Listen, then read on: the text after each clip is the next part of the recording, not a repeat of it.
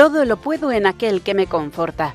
Doctrina social de la Iglesia en nuestro mundo. Un programa de la Asociación Católica de Propagandistas dirigido por Ana Campos.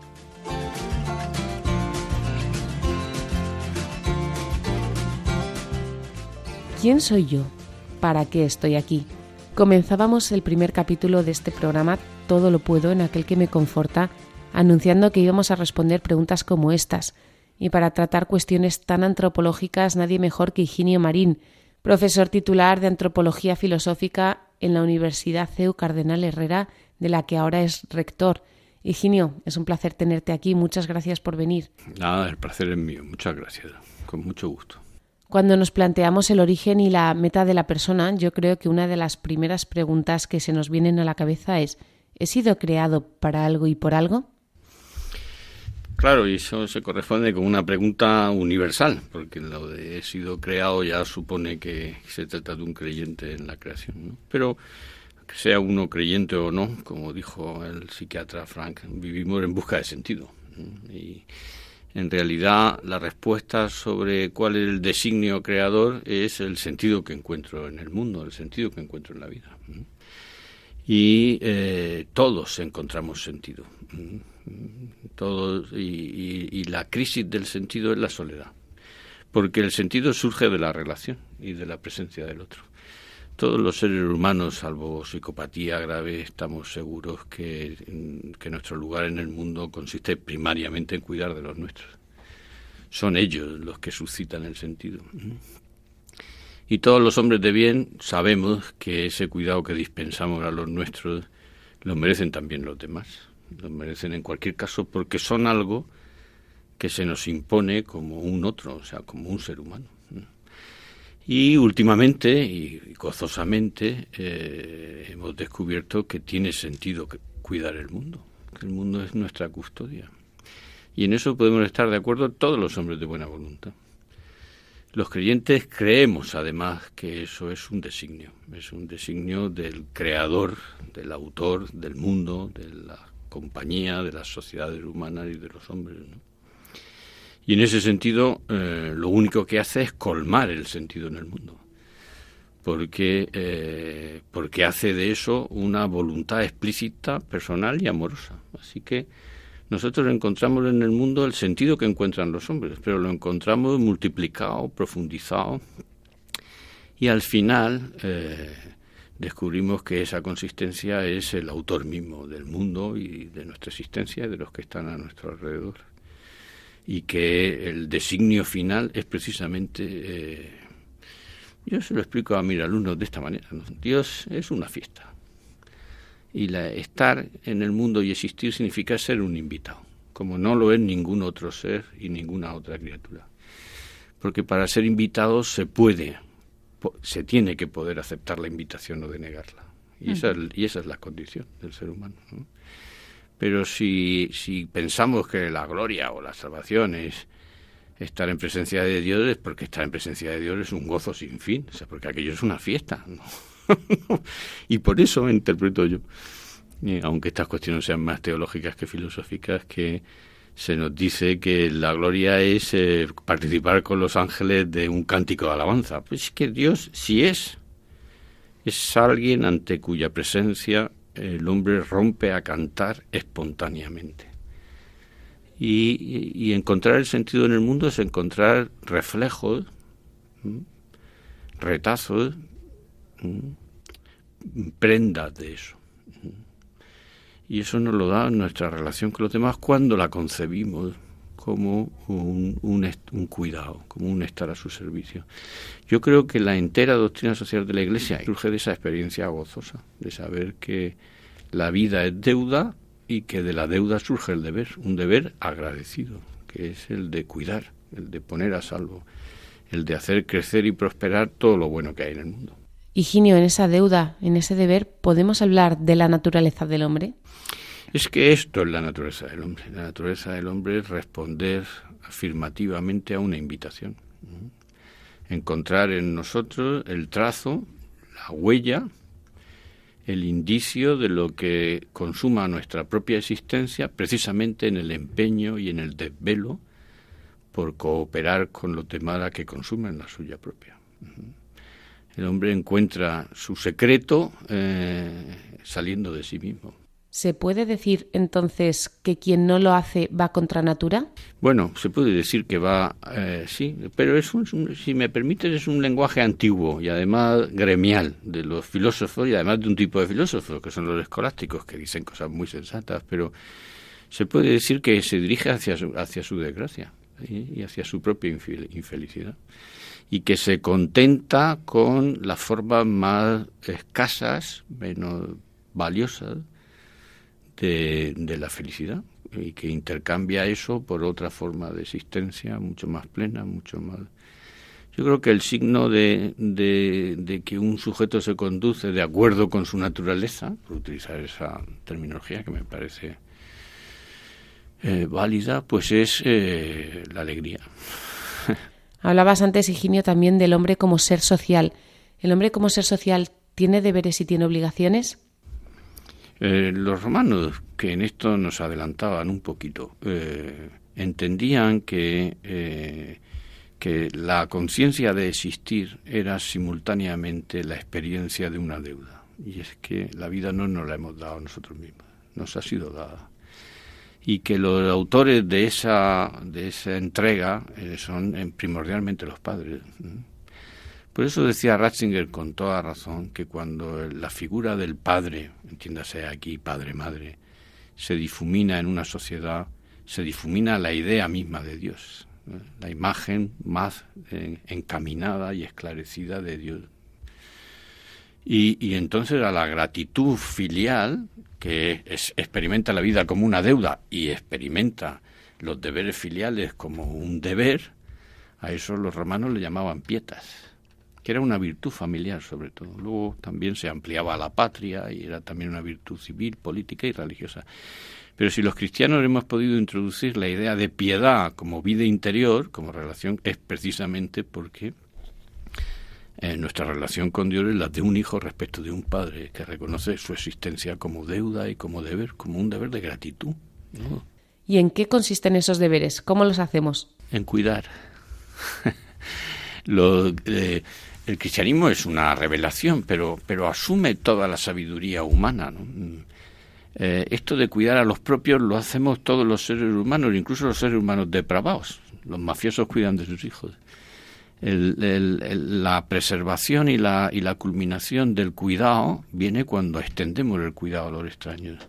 Eso en el mundo antiguo era el hábito de la hospitalidad, o sea, recibir al extraño en casa y dispensarle los, los cuidados que se dispensa a los propios.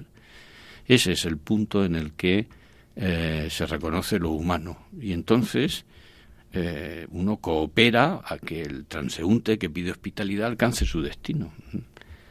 Eh, los seres humanos alcanzamos nuestro destino mediante la cooperación con que los demás alcancen el suyo, el profesor con sus alumnos, el médico con sus pacientes, el abogado con sus clientes, el periodista con sus oyentes o con sus lectores.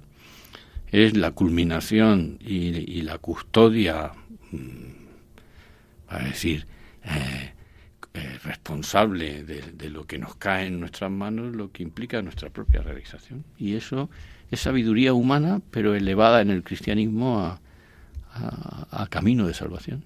¿Está este cuidado ligado con el principio de participación? Claro, el principio de participación es esto. El principio de participación es que el hombre no es una pieza suelta, no es una limaña y no es un individuo. La concepción, eso por supuesto somos un individuo, pero no, no es un individuo que se origina a sí mismo, es un individuo que llega a serlo con la forma responsable de, un, de una conciencia moral libre en y mediante la vida social. Mira, en, la escala zoológica es una evidencia que eh, a mayor individualidad, mayor dependencia social. ¿Mm? Eso a, menor individualidad, menor dependencia social y por tanto un individuo más monádico, más aislados. Precisamente la condición personal de suyo implica la condición social y, por, y ese es el principio de participación, que ni la persona se da realización a sí misma ni cumple su propio designio, sino él en y mediante la preocupación responsable por el bien general, por el bien de los demás el, cristiano, en realidad el hombre de bien, pero el cristiano en este punto de una manera todavía más consciente y más intensificada, eh, es responsable del bien de todos. ¿eh? y, no puede, del bien de los propios, de los, de los próximos, de, los, de aquellos con los que tenemos una comunidad. En cuenta que la, el, el, hábito de pagar impuestos deriva del hábito de hacer ofrendar en el templo. O sea, es el sentido de comunidad llevado a un punto de una dinámica expansiva y generosa lo que ha fundado los estados modernos. Eh, para nosotros participar de la vida común es exactamente eso, ser un hombre con conciencia, con, la conciencia de un creyente y un sujeto y un ciudadano con los mismos derechos y las mismas libertades que cualquier otro. ¿Por qué tengo que participar de esta sociedad y no puedo solo beneficiarme de los bienes sociales? Pues bueno, habría que. Nuestros padres nos dirían que por vergüenza torera, o sea, por, por, honra, pero eh, intentando adaptar el lenguaje mal a nuestro contexto por nuestro propio interés, por nuestro interés entendido de la manera más inteligente. ¿eh? Porque nuestra propia realización depende de las contribuciones valiosas que hagamos a, a la prosperidad general. Cuando los chavales, cuando nuestros alumnos buscan trabajo, lo que están dejando es que les que muestren, que hagan visible eh, todo lo que ellos tienen que ofrecer. la pobreza antropológica más extrema y más radical es no tener nada que ofrecer. Es rico el que tiene mucho que ofrecer. Y, por tanto, la, la, naturaleza humana es, espontáneamente ofrendal. Hay pocas cosas que nos gusten más a los seres humanos que hacer regalos. Eso no es más que una pista, una, un fragmento concentrado de que eh, nuestra condición libre es la condición del que hace, hace se convierte a sí mismo en presente para otros. Y es nuestra propia naturaleza. Esta pregunta resume la anterior. Pues hay que hacerlo por nuestro, nuestro mejor interés, ¿no? porque nuestra propia realización depende de eso, me parece a mí. ¿Qué dice la doctrina social de la Iglesia sobre este principio y meta de la persona y el principio de participación? Que es constitutivo de la naturaleza humana, o sea, de la condición humana, que no es no es por así decir una ampliación, o sea, no es que cuidemos de los de nuestra casa y si un extraño pasa por la puerta, entonces, bueno, ampliamos, no, esa ampliación, o sea, esa preocupación por el bien común, por la prosperidad general, por el orden público, por social, justo, esa, esa preocupación preserva eh, nuestras bondades familiares, por así decir. si no, esas bondades familiares se convierten en atavismo tribal. Quienes cuidan de los suyos pero maltratan a los otros están en guerra. La paz social depende precisamente de que seamos capaces de entender que el sentido de nuestra vida en el mundo es una encomienda, nos ha sido encomendado el bien de muchos. El bien menor, fragmentario, pero el bien de muchos. Y que ahí está el camino de nuestra realización. Y que eso es, me parece a mí, el núcleo antropológico de una doctrina social de la Iglesia cuyo núcleo no es exclusivamente antropológico, es teológico, es teoantropológico, o sea, es Cristo, ¿eh? que es precisamente la viva expresión de eso de que a Dios no le era indiferente la suerte de la sociedad humana, que no le era indiferente el clamor de los hombres, que no le era indiferente los órdenes sociales, aunque no fuera eso la materia a la que la venía, venía a convertir los corazones, pero para hacerlos capaces de restaurar el orden en, en, las sociedades y en la historia de los hombres. Higinio, comentabas al principio que precisamente hablar de ser creado ya suponía una creencia. En este programa nos gusta escuchar a los oyentes y Ángela nos ha dicho que actualmente se están negando los principios más evidentes y es fácil que los debates finalicen cuando se apela a la ley natural, porque ésta refiere a Dios. ¿Hay algún punto de partida innegable desde el que poder comenzar a hablar con un no creyente o con un ateo? Bueno, vamos a ver. Eh, yo tengo la obligación de ser sincero, aunque eso no siempre signifique que consiga ser veraz. Es que a lo mejor es un error desde el punto de vista conversacional apelar a la ley moral porque no porque no exista, no porque no sea real, sino porque estamos apelando a una instancia combinatoria e indiscutible Y entonces el diálogo se acaba porque la otra persona no comparte nuestro supuesto ni nuestro horizonte y entonces a lo mejor hay que traducir eso. Yo no he utilizado la expresión ley natural.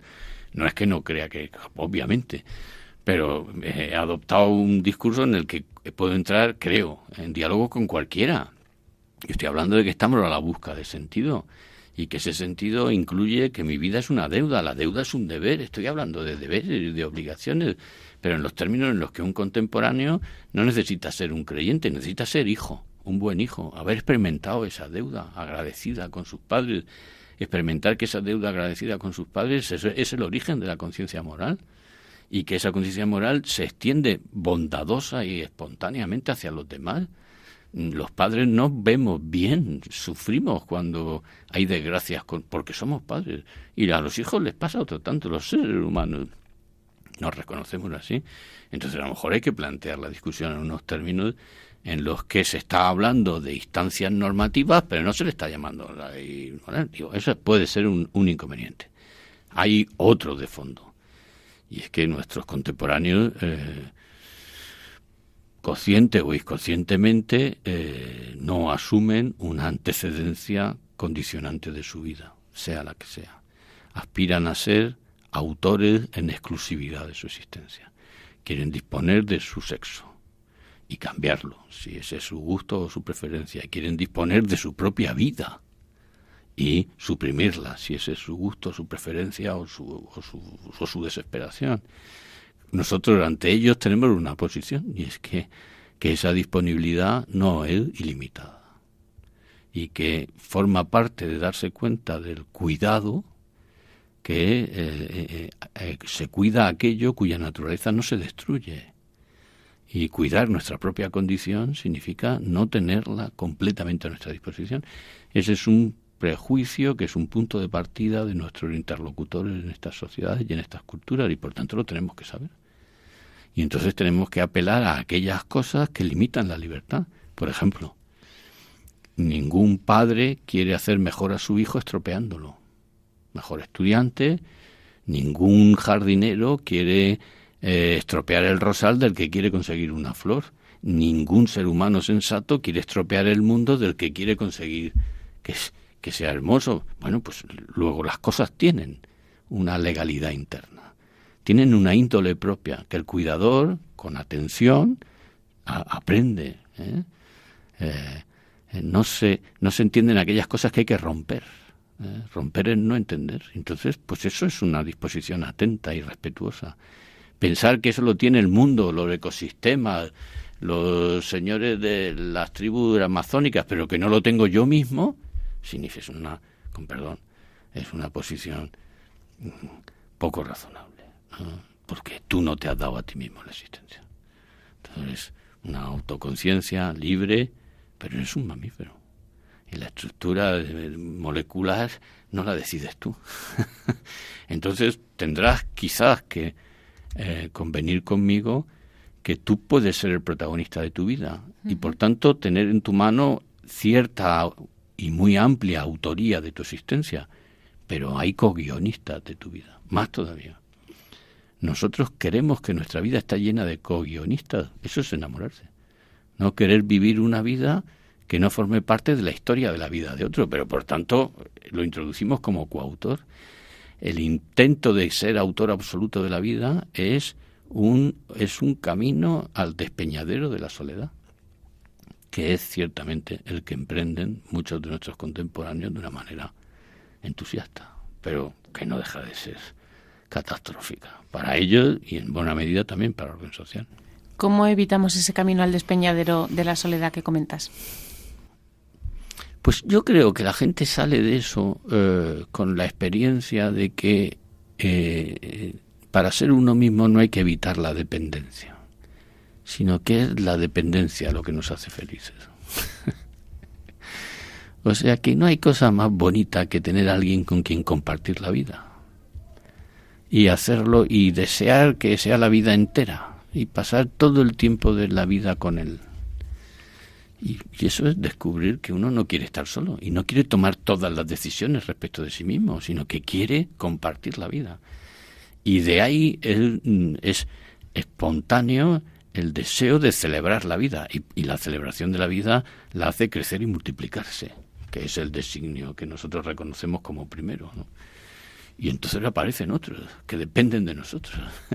Y esa dependencia nos hace feliz, pero no la queremos utilizar en nuestro favor, sino precisamente entender que la dependencia forma parte de la experiencia feliz de la existencia y también de la doliente. ¿eh?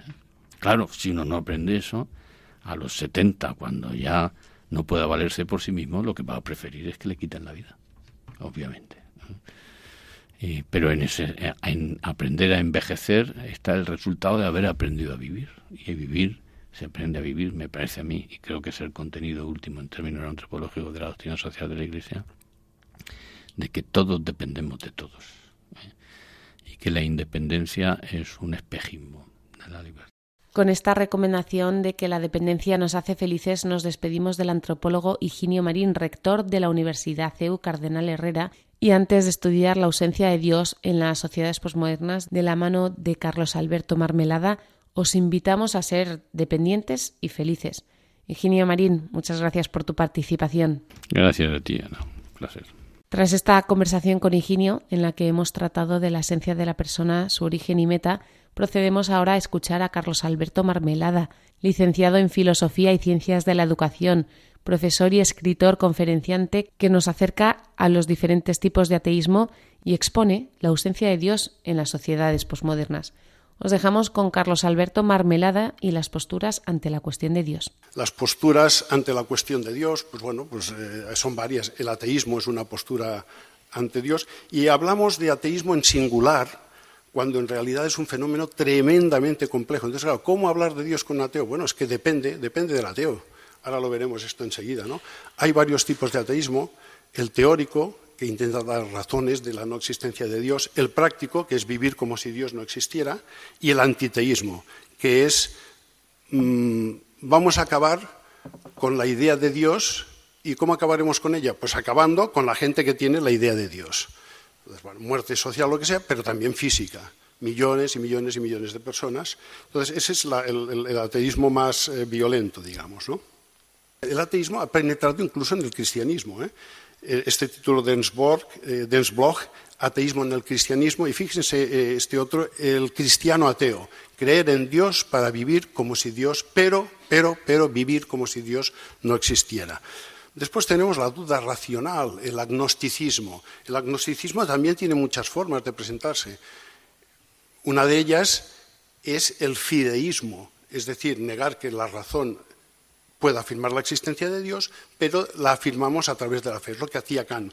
Es el teísmo moral, ¿no? Ha de haber un juez que sancione todo. durante un tiempo me dediqué a investigar los jerarcas, altos jerarcas nazis, que no fueron juzgados en Nuremberg y todo eso, que, se demostró que habían cometido crímenes, pero que no pagaron nada por ello, ni un día de cárcel, y que murieron de viejos en sus casas, rodeados de sus nietos, etcétera, etcétera. Sería, digamos, un ejemplo de alguien que ha hecho el mal y no paga por ello. Pero bueno, lo encontraríamos también en otros colores y otras, y otras banderas. Vale, pues entonces el fideísmo es esa afirmación de que Dios eh, no lo puede demostrar la razón, pero sí que la fe necesita que exista.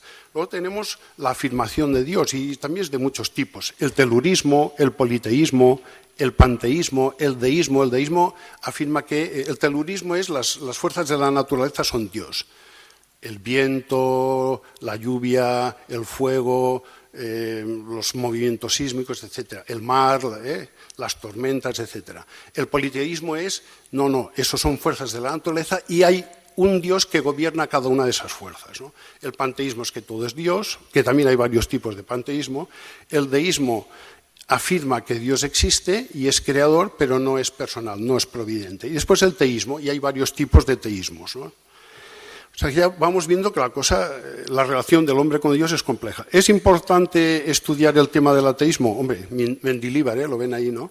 Eh, claro que es importante, es decir, hay que conocer al adversario y hay que conocerse a uno mismo. ¿no? Tiene aquí también una foto de, de, un Estado Mayor en uno de los Juegos de Guerra y tienen a Santo Tomás y la suma, la suma teológica, pero también las otras sumas. Santo Tomás utilizaba este método, conocer al rival explicando muy bien sus posiciones, analizándoles, dándoles, dándoles la razón en aquello que tienen y, rechazando lo que tengan de erróneo, ¿no? pero bien con humildad y con, diálogo. ¿no? Pues esta es la actitud eh, nuestra. Fíjense, Papa Benedicto XVI, cuando era cardenal Ratzinger, publicó estos libros, ¿no? ¿Dios existe? Es una entrevista que se lo pregunta, ¿Dios existe? Eh, sí, de acuerdo. Eh, estos títulos los deciden los editores y tal, pero él estuvo de acuerdo, aceptó que esto se publicase así, ¿no? Con este periodista que acabó convirtiéndose el problema de Dios, ¿eh? Dios como problema, otro título de un, libro de Ratzinger. Aquí tiene una extensa bibliografía sobre el tema de Dios. Se ha escrito muchísimo, miles y miles y miles de libros. Yo creo que es el tema sobre el que más se ha escrito. ¿eh? Tienen una cantidad enorme de eh, literatura sobre el ateísmo, desde todas las posiciones, de todos los colores, etcétera, etcétera. Bueno, ¿qué tipos de ateísmo hay? Pues bastantes. ¿Qué características? ¿Cuáles son sus características? También las veremos ahora, ¿no? ¿Cuáles son sus causas? Pues, claro, al haber varios tipos hay, varias causas posibles, ¿no? Hay causas psicológicas, ¿no? El mal ejemplo de otros cristianos, ¿no? Esto le pasó a Darwin, por ejemplo. Es muy interesante ver la evolución espiritual de Darwin. El mal ejemplo de, un familiar o algo de los padres. Esto le pasó a Sartre. ¿eh? Causas intelectuales, ¿eh? pues bueno, lo del teísmo moral no me convence. O ese Dios justiciero, estrictamente justiciero, no me enamora, no me apasiona. ¿no? Causas existenciales. ¿Cómo es eh, posible que yo sea libre y lo soy? Y que Dios exista, si sabe todo lo que yo voy a hacer. ¿Dónde está mi libertad? ¿no? Bueno, ¿eh? causas morales. En Europa, el 1 de noviembre de 1755, a las 8 menos 5 de la mañana, hubo un terremoto que en Lisboa es conocido como el terremoto de Lisboa, en Cádiz como el terremoto de Cádiz, en Huelva como el de Huelva, normal. Fue un maremoto, fue un seísmo en, el Atlántico, a pocos kilómetros de la costa, generó unas olas y arrasó a donde llegó y había núcleos urbanos. Si eso hubiese pasado hoy, Hoy, claro, hoy sería muchísimo más grave porque hay muchas más zonas de la costa pobladas, ¿no? Y las consecuencias después cuando se retira el agua, etcétera, etcétera. Pero en aquel momento se centró sobre todo en Lisboa, ¿no? Que era una de las ciudades más ricas de Europa, si no la más rica, y Portugal quizá el reino más rico de Europa en aquellos momentos, debido a las riquezas que le venían de las colonias, ¿no? Brasil, Angola, Mozambique, las Indias, las Molucas, ¿eh? el Maluco, que traían las especias y todo esto, ¿no? Pasó a ser de los países más pobres de Europa, y todo esto en pocos minutos. Y bueno, y lleva unos siglos y aún le cuesta eh, levantar cabeza, digamos. ¿no? Bueno, pues esto causó un impacto enorme en Europa y se planteó el tema de la bondad de Dios y por lo tanto de la existencia de Dios. Es la cuestión de Dios y el mal. El último argumento teórico que les queda a los ateos es el mal para negar la existencia de Dios. Es imposible que exista un Dios eh, infinitamente bueno o omnisciente y omnipotente y que veamos todo lo que vemos. Auschwitz, la guerra de Ucrania, el terremoto de no sé qué, el tsunami de Indonesia del día de San Esteban de 2004, etcétera, 220.000 muertos, ¿eh? ¿cuántos niños? ¿Cuántos? Bueno, pues es imposible que exista un Dios que sea así bondadoso como decís vosotros, nos diría un ateo, ¿no? Y que eso sea compatible, ¿no? Auschwitz, ¿no? Bickernau, ¿eh? Pues la cuestión es que cuando se analiza el tema, la existencia del mal no solamente no sirve para demostrar que Dios no existe, sino que la existencia del mal demuestra que necesariamente Dios ha de existir. esto es un escándalo. ¿eh? Pues es así, y tiene su explicación, y si quieren tratamos luego de ella. ¿no? Eh, el tema de la sexualidad, ¿no? Pues, ostras, tú, es que la moral cristiana o la moral de las religiones en materia sexual es que, es, que no, ¿eh? es incompatible con, lo que yo pienso, creo, no sé qué, por lo tanto, un Dios que exige eso, bla, bla, bla, bla, bla, bla. O sea, es ver la visión negativa en vez de la positiva ¿no? de los mandamientos. Bueno, el ateísmo es un fenómeno sociocultural de una complejidad inmensa. Esta es la gran idea que yo les quiero transmitir ¿eh? y de varias formas, una diciéndolo, pero otra mostrándolo en imágenes y tal. Hay muchos tipos de ateísmo, el ateísmo humanista, el cientificista o el, o el mal llamado ateísmo científico, el nuevo ateísmo, que es una, es una versión del ateísmo científico, que es, sí que es ateo, pero que no es nuevo es que el ateísmo es más antiguo que andar de pie. Lo que pasa es que antes los, ateos eran muy pocos, eran muy pocos y se conocían por los nombres y los apellidos. Y en cambio ahora es un fenómeno de masas. Es un fenómeno en Occidente, en Occidente. El ateísmo político, el, comunismo, el nazismo, etc. El antiteísmo, la teofobia, los ateísmos nihilistas. Este libro que se titula Siete tipos de ateísmo, hay más, ¿eh? hay más de siete, hay más. Pero bueno, es muy interesante y analiza la complejidad de este tema. ¿no? Bueno, ¿cuáles son las características? Sobre todo hoy en día es indiferentista, o sea, el número de ateos que intenta dar argumentos es 0, un poquito más que la San Miguel, 0,00001. Es decir, porque es que, eh, es que ya está muy manido eso, ya están muy eh, analizados y desacreditados los argumentos. Ya digo, el último que quedaba es este del mal y cuando lo analizas ves que es al revés, sirve para todo lo contrario. Es un ateísmo hedonista, el de nuestros días, es de un materialismo economicista, un materialismo ontológico, este es más complicado, es la parte densa del libro, ¿eh? el olvido del ser, ¿no? Eh, es evolucionista, reduccionista, es lo que os decía antes, ¿es posible ser evolucionista y ser cristiano? Claro que sí, claro que es posible, y tanto que sí. Si el concepto de evolución no se contrapone al de creación, en absoluto. Es más, la evolución exige la creación. Incluso hasta Darwin aceptaba esto, que no era incompatible el concepto de evolución, ni siquiera por selección natural, con el de un creador que tal, tal, tal, tal, tal. ¿eh? Lo introduce en la sexta edición de eh, el origen de las especies. Y entonces la gente que no le gusta eso dice, bueno, es que se vio obligado a hacerlo para, para no tener tantos problemas. Pero qué, qué, qué caray, qué problemas. Pero si, si él era un, era un tío echado para adelante, es más, él no asistía a los debates, iba el, el iba el, el, pitbull de Darwin, que era, que era Huxley que era, que era Huxley, y es el que, el que iba a los debates y todo eso. Darwin no se, ni, no se peleaba con nadie, no se enfadaba con nadie, ¿no? Entonces él lo puso porque estaba convencido de eso. El ambientalismo es eh, otra de las características del ateísmo. ¿no? Aquí tenemos unas. Albert Camus, un ateísmo indiferentista. ¿no? Es masivo. El ateísmo hoy en día es masivo. Es volitivo. No es un. Si lo analizas, el ateísmo no es el fruto de un razonamiento, no es el producto de la razón. Eh, estoy trabajando en un próximo libro sobre los argumentos de los ateos. En realidad serán dos volúmenes, la evolución del ateísmo, y se sorprenderían si viesen los argumentos de los ateos. Eh, el de Nietzsche, Nietzsche da, unos pocos, ¿no? el de la libertad y tal, que luego lo toma Sartre, etcétera pero hay uno que es el de la voluntad, ¿no? O sea, Dios no existe porque si existiera yo quisiera ser Dios, pero como yo no puedo ser Dios, luego Dios no existe. De verdad, ¿eh? punto y final, ¿eh? O sea, esto está en un párrafo, Nietzsche escribía con aforismos muy breves. Bueno, pues esto es, es volitivismo puro y duro.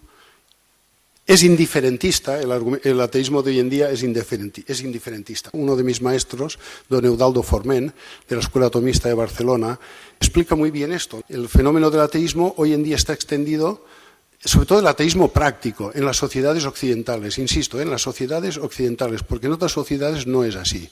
¿eh? En África hay una gran presencia de la religión y por lo tanto de Dios. El Secretariado para los No Creyentes del Vaticano nos habla de esto, ¿no?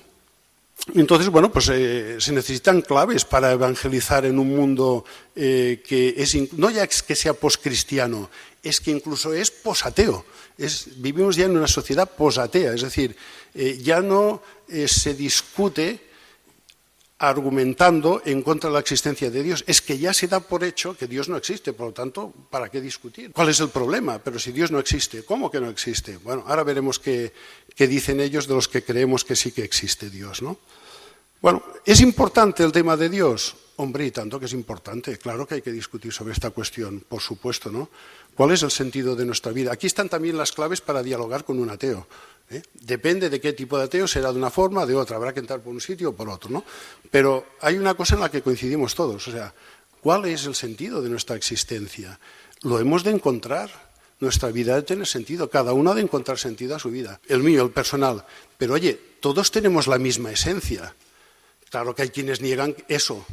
¿eh? Los existencialistas radicales niegan que exista una esencia humana. Claro, es que si no, ya, tendríamos la necesidad de un creador, etcétera, etcétera. ¿no? Vale, pero todos tenemos la misma naturaleza. Por lo tanto, el sentido de mi vida debe de estar también armonizado con el de tu vida, con el de la tuya, por lo tanto, el sentido del ser humano, en cuanto tal. ¿Cuál es nuestro origen? ¿Cuál es nuestro origen? Hombre, sí, el ontogenético, papá y mamá, claro, y los abuelitos, ¿eh? Y el filogenético, pues esto, ¿no? Un, mono, ¿no? Nos dice la ciencia. ¿Cómo que un mono? ¿Cómo que nos dice la ciencia eso? Eh, bueno, ¿qué papel tiene Adán y Eva? ¿Cuál es el sentido? ¿Cuál es el significado? ¿Son armonizables? ¿Son compatibles? Ya sabemos que sí, lo hemos comentado antes. ¿Vale? Sí, sí. Pero, pero eso hay que demostrarlo. Hay que demostrarlo que son compatibles. Hay que dar los razonamientos, los argumentos. ¿no? ¿Cuál es nuestro lugar en la naturaleza? porque antes se sabía que la Tierra estaba en el centro del universo y el hombre en el centro de, los seres vivos, por lo tanto en el centro de la creación, porque somos imagen y semejanza de Dios y tal. Bueno, pero claro, pero esto, ha cambiado mucho, se habla de las tres famosas humillaciones, ¿no? La de Copérnico, la de Darwin y la de Freud. Claro, ¿es importante hablar de Dios? Por supuesto que sí. ¿Qué decía Feuerbach? Que Dios no nos ha creado a nosotros, nosotros hemos creado a Dios. Ludwig Feuerbach pues, es el padre del ateísmo teórico, intenta dar argumentos y tal. Marx no da argumentos de la no existencia de Dios. Karl Marx, mira que escribió un montón, pues ni una sola línea a demostrar que Dios no existe. Sí que dice, eso ya se encargó Ludwig Feuerbach, por lo tanto no hace falta que repitamos nosotros el trabajo. Y además, la sociedad comunista no es atea. ¿Cómo que no es atea? No, la sociedad comunista ya deja el tema del ateísmo de banda porque ya no, se gasta ni un gramo de fuerzas en combatir a Dios porque Dios no existe. Por lo tanto, ya es post-atea, que es un poquito hacia donde estamos yendo. Ahora, hay una paradoja. ¿Cómo puede ser que el viejo continente, que es el primer continente que se cristianizó, es el primero que se está descristianizando? Es el primero en donde la ausencia de Dios es más patente, más incluso que en América del Norte. Vale, esto no son palabras mías, ¿eh? son palabras de Benedicto XVI. Bueno, la importancia de Dios, ¿no? Se pregunta Benedicto XVI, ¿por qué ha perdido atractivo el mensaje cristiano? Entonces es lo que hablábamos antes, es que estamos cambiando de época. El mensaje cristiano es el mismo de siempre y ha de ser perenne e inmutable, pero el receptor del mensaje ese cambia. La esencia humana no, y esto es lo que nos ayudará a dialogar con el ateo. O sea, nosotros somos esencialmente igual que los romanos, que los egipcios, y esencialmente igual que los hombres que pintaron las pinturas de Altamira, y que los neandertales también eran seres humanos. Oye, y Homo erectus también, y Homo georgicus también. Desde que hay un primer ser humano, la naturaleza humana es la misma, pero sin embargo lo que cambia es los intereses, la propia autopercepción, qué lugar ocupo yo en la naturaleza, qué lugar, eso, sí que va cambiando con el tiempo y entonces hemos de adecuar el mensaje al nuevo receptor. Por lo tanto, es muy importante el tema de Dios, ¿eh? Nietzsche lo, reconoce, etc. ¿Quiénes somos nosotros? Hijos de Adán y de Eva, descendientes de Adán y Eva, creados a imagen y semejanza de Dios, o somos un mono con suerte? Esto hay que aclararlo, ¿no? ¿Qué sentido tiene nuestra vida? ¿Qué pasa con nosotros cuando nos morimos? ¿Se murió el perro y se acabó la rabia? Bueno, es una posibilidad. ¿eh? ¿Sabéis hacia dónde se va en el diseño de esta nueva humanidad, en esta nueva era? Yo antes le comentaba a Javier, nosotros somos como aquellas personas que Constantinopla cayó hace ya 30 años, y ya no somos medievales, nosotros, ¿eh? ahora en 2023, ya no somos medievales, somos renacentistas y no nos hemos dado cuenta de ello. Nosotros ya no somos modernos, somos posmodernos, estamos abandonando la modernidad y no nos estamos dando cuenta de eso a nivel global. ¿eh? No nos estamos dando cuenta de eso, pero ya no estamos en la modernidad. Por lo tanto, la transmisión del mensaje con los mismos esquemas y parámetros que los de la modernidad, pues hombre, es como irle eh, a un renacentista pues con el tema del feudalismo, es que ya no, o sea, es una cosa que sí te escucha y cuando has acabado, vale, escolta, pues, eh, es que soy catalán, no? Escolta molt bé, tu, vinga, records a la familia, oye, es que ricasco, agur, chao. Y, y tú te quedas, oye, pero ¿y lo que te he dicho? O les hablas a la gente de cosas del cristianismo y miran así, a un lado, al otro, buscando dónde está el platillo volante con el que has aterrizado. O sea, este tío es un marciano. Invitas a una persona a un curso de retiro, oye, ¿qué es eso? No, ejercicios espirituales, ¿cómo que? ¿300 metros de qué? o sea, es que yo ya no sé para correr y tal, ¿eh? Pues así nos ven. Entonces hay que adaptar el mensaje, que no quiere decir ni cambiar, ni, ni, ni aguar, ni nada por el estilo, pero nos tenemos que hacer entender, el público ha cambiado. El público ha cambiado. Hay gente pues, que ya no es que ni se le bautiza, ni hacen catequesis, ni nada. Entonces, claro, ¿qué pasó en la Unión Soviética? Es teofóbica, es, un gobierno teofóbico, es una ideología teofóbica, entonces hay que perseguir, tal, tal, tal. Oye, no se habla de Dios a la gente, ¿no? Claro, en los que iban a estudiar historia del arte, ¿Pero qué es esto? Este chaval tan guapo con esta melenita rubia, esta túnica blanca, ¿qué, ¿qué, tiene en la espalda? ¿Qué le ha pasado? ¿Qué enfermedad es esta? Unas alas. ¿Qué es esto? ¿Qué es esto? El símbolo Nike, ya saben ustedes que viene de la diosa griega Atenea Nike, la diosa Nike, la diosa alada. ¿eh? Es esa alita, ¿no? Pues los ángeles, claro, o sea, si quitas a Dios y toda la referencia a lo religioso, por ejemplo, una de las consecuencias que hay, ya no me estoy metiendo en cosas soteriológicas, imagínense ustedes, como el tema de la salvación, ¿no? Pero algo tan sencillo como la cultura, es decir, el nivel de incultura se dispara. Eh, ¿Qué dice Jaime Balmes? Dice, hombre, este es un tema, el tema de Dios me interesa y tanto que me interesa todo. No, hay nadie que pueda decir que no me interesa. Más recientemente, John Murray también, nadie puede decir, ese no es mi problema. ¿Eh? Claro que sí. ¿Por qué? Porque si Dios existe, no es lo mismo que si no existe. Y si no existe, pues hay que combatir esa idea, claro que porque es una de las mentiras, la más grande de todas. Entonces, si no existe, hay que combatir esa mentira. Pero si existe, ostras, eso tiene unas consecuencias. Y me afecta a mí y afecta a todos los seres humanos, ¿no?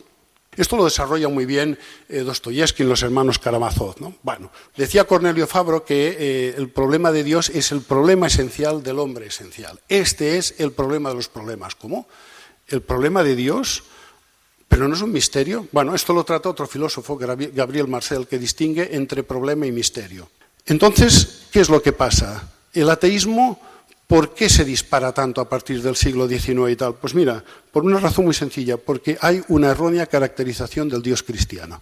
A partir de Descartes, Spinoza después, eh, Kant, Hegel, el Dios, o sea, los ateos cuando critican y niegan la existencia de Dios, ateos como Feuerbach, como, como Marx, como Nietzsche, como luego Sartre, lo que tienen en la cabeza, el Dios que atacan y critican, no es el Dios en el que creemos nosotros. No es eso. Es el Dios de Hegel, en donde ese Dios es la nada absoluta. Para nosotros Dios no es la nada absoluta, Dios es la plenitud, es el ser perfecto, absolutamente perfecto, es el ser más rico de todos, es la riqueza pura, es el ser que tiene todas las perfecciones en un grado imperfectible. Eso no es la nada, eso es todo lo contrario de la nada, eso es el absoluto. Pues no, para ellos es la nada. Y hay una explicación, no la voy a dar aquí, ¿eh? pero y tiene su razón de ser en un erróneo concepto de la elaboración de los conceptos. El entendimiento humano los puede, puede elaborar conceptos por abstracción total o por abstracción formal. Bueno, pues esta tontería, este error, ha llevado a facilitar la eclosión del ateísmo por pensar que los creyentes lo que creemos en. Claro, dicen, no, es que esto es absurdo, un Dios que es nada no puede existir, bla, bla, bla, un Dios que es causa de sí mismo. Claro que no, ahí podemos hacer el viaje juntos. Yo estoy de acuerdo contigo, ese Dios no existe, pero no es el mío. Tú estás diciendo que yo creo en eso y no es en eso. Y el mío sí que existe, ese no. También nosotros tenemos que demostrar la existencia de Dios. ¿eh? Que, Jesucristo, es Dios es una cuestión de fe, ¿eh? pero que Dios existe no es una cuestión de fe es una cuestión de razón. Por eso tanta gente que no conoce la revelación y que no la conoció, creían en la existencia de Dios. Platón, Aristóteles, etc. Yo estuve preparando, y la tengo, una tesis doctoral sobre el Dios de Aristóteles, demostrando que es idéntico al Dios monoteísta, a la parte monoteísta del Dios del teísmo cristiano. Y eso, hasta ahora solo he visto dos personas que lo digan. Una yo, se lo acabo de decir, y la otra Santo Tomás. Santo Tomás. Me lo encontré después, porque yo primero me la jugaba, me decían, te la juegas, te la juegas, porque es que eres el único, ya, ya, pero es que esto está en los textos, ¿no? Y de momento nadie me lo rebatió, ¿no? Nadie me lo ha rebatido. Vale, ¿qué idea tienen los ateos de Dios? ¿Qué idea tienen los ateos del Dios que tenemos los creyentes? Esa es la cuestión. Y eso es fundamental aclararlo a la hora de establecer el diálogo, porque es que si no, no estamos hablando de lo mismo. De verdad que esto son cosas que me han dicho. O sea, ¿Qué es Dios para.? O sea, pues mira, el Dios de los cristianos es como eh, los unicornios, los centauros, Superman, Spiderman, los extraterrestres, insuperable, ¿no? Dios es igual a la nada. ¿eh? Este es el Dios de Hegel, que viene esto ya de muy atrás, ¿no? ¿Vale? Y esto eh, ha hecho muchísimo daño y ha facilitado la aparición del ateísmo.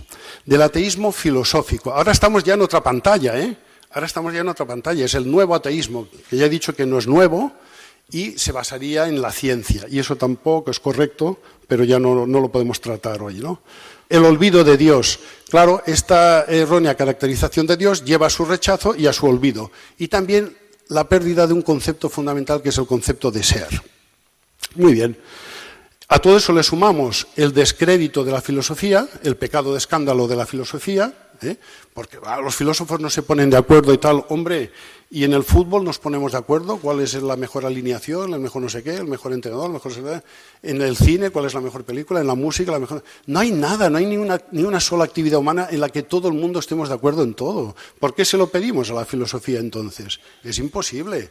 Pero los filósofos sabemos de qué hablamos, aunque eh, no coincidamos todos en todo. Pero es que nadie coincide, no hay nada en la que todos coincidan en todo. Es más, si vamos al médico y nos da una mala noticia, ¿qué queremos? Una segunda opinión, a ver si este nos dice algo más bonito, ¿no? ¿Eh? Pero cuidado, el pecado de escándalo de la filosofía y de la religión. ¿Cuántas religiones hay? Esto es lo que te dicen los ateos. Eh, eh, hace unos meses estaba en un programa de radio y me decía el locutor, bueno, sí, creer en Dios, pero ¿en qué Dios? ¿En cuál? ¿En este, en aquel, en el otro? Esto lo dicen mucho los ateos, ¿no? Pues sí es muy sencillo, en el único Dios que existe realmente, ya está, si es que no hay otro. Por definición solo puede haber un Dios. ¿eh? Por lo tanto, ya está. Pero ese es el problema, ¿no? Ponernos de acuerdo en la definición de Dios.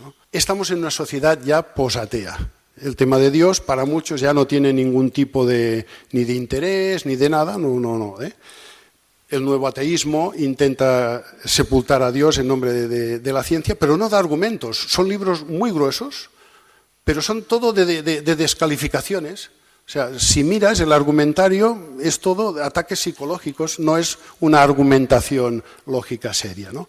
Claro, por lo tanto es muy fácil de rebatir. ¿no? El fracaso del nuevo ateísmo, Dios y el nuevo ateísmo, ciencia y religión, etcétera, libros que eh, aclaran todos estos errores. De, de hecho, el nuevo ateísmo ya se ha quedado anticuado. Es que las cosas caducan a una velocidad.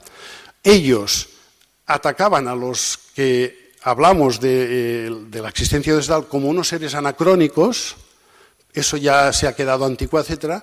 Entonces, claro, cuando haces esto, estás adorando el tiempo, la cronolatría. Y la cronolatría se rige por un principio, quien a hierro mata, hierro muere. Es decir, si tú dices que lo último, que lo anterior es falso porque es vetusto, y que solo lo nuevo es verdadero, lo tuyo pronto dejará de ser lo nuevo y pasará a ser lo falso. O sea, tú mismo estás construyendo tu propio cadalso con tu propia guillotina. Pues no se dan cuenta de esto. Pues ya ha caído, el nuevo ateísmo ya, en fin, ya, no, es, ya no está de moda, ¿no?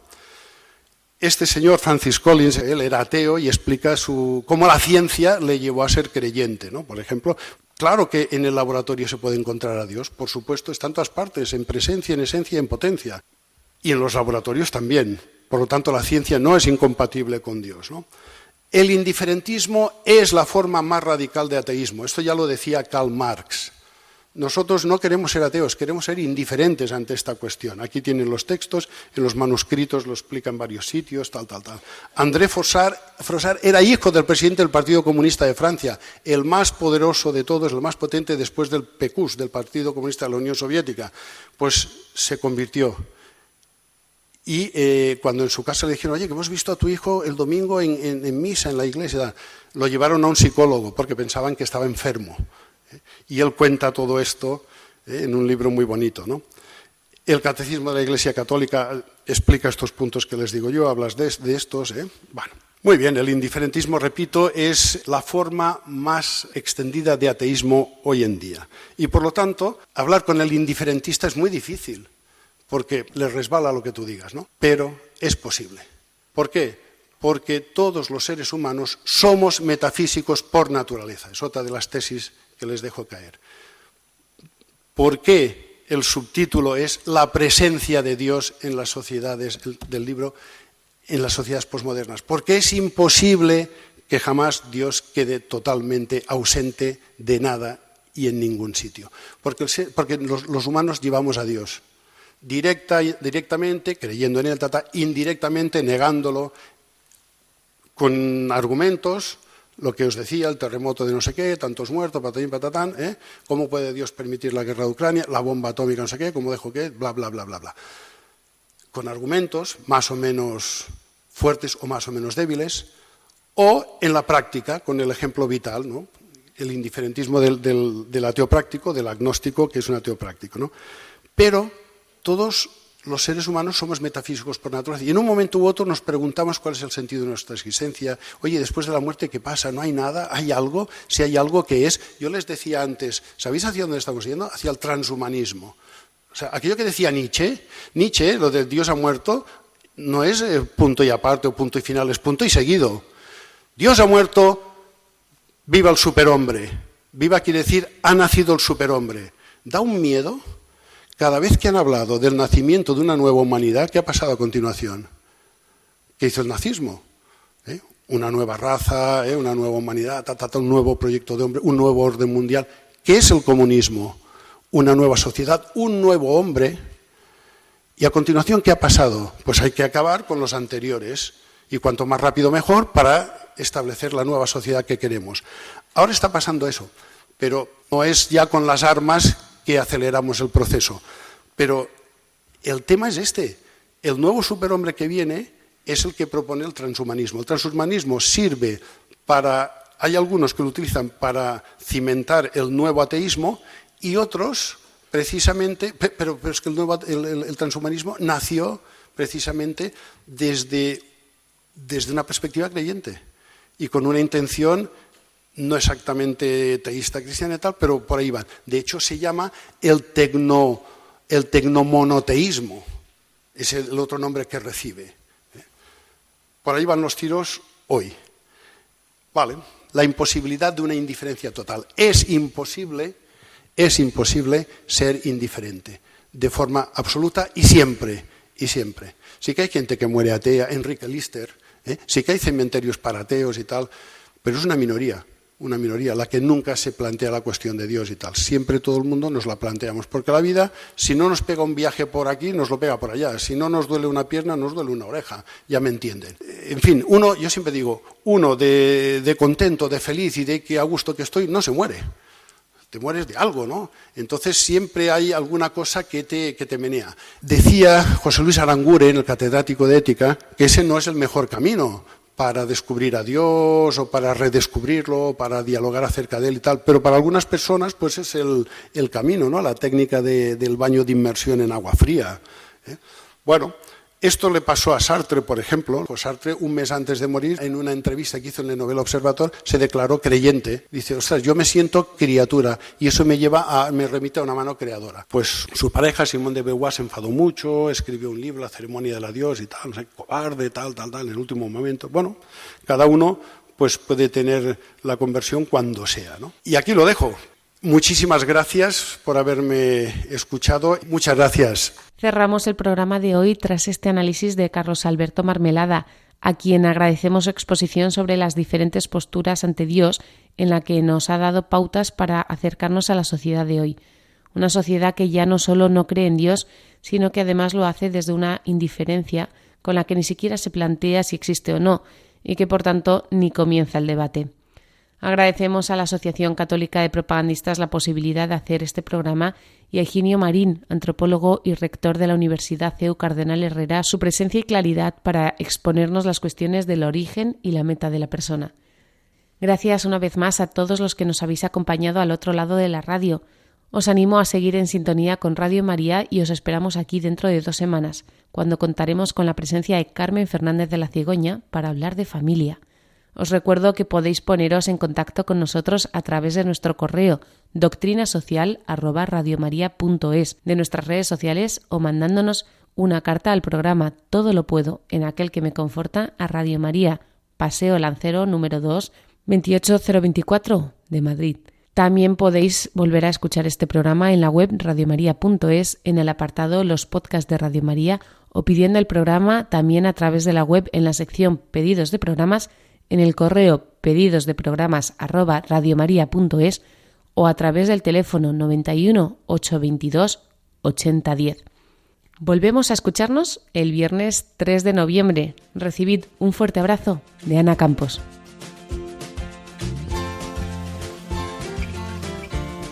Todo lo puedo en aquel que me conforta. Doctrina social de la Iglesia en nuestro mundo. Un programa de la Asociación Católica de Propagandistas dirigido por Ana Campos.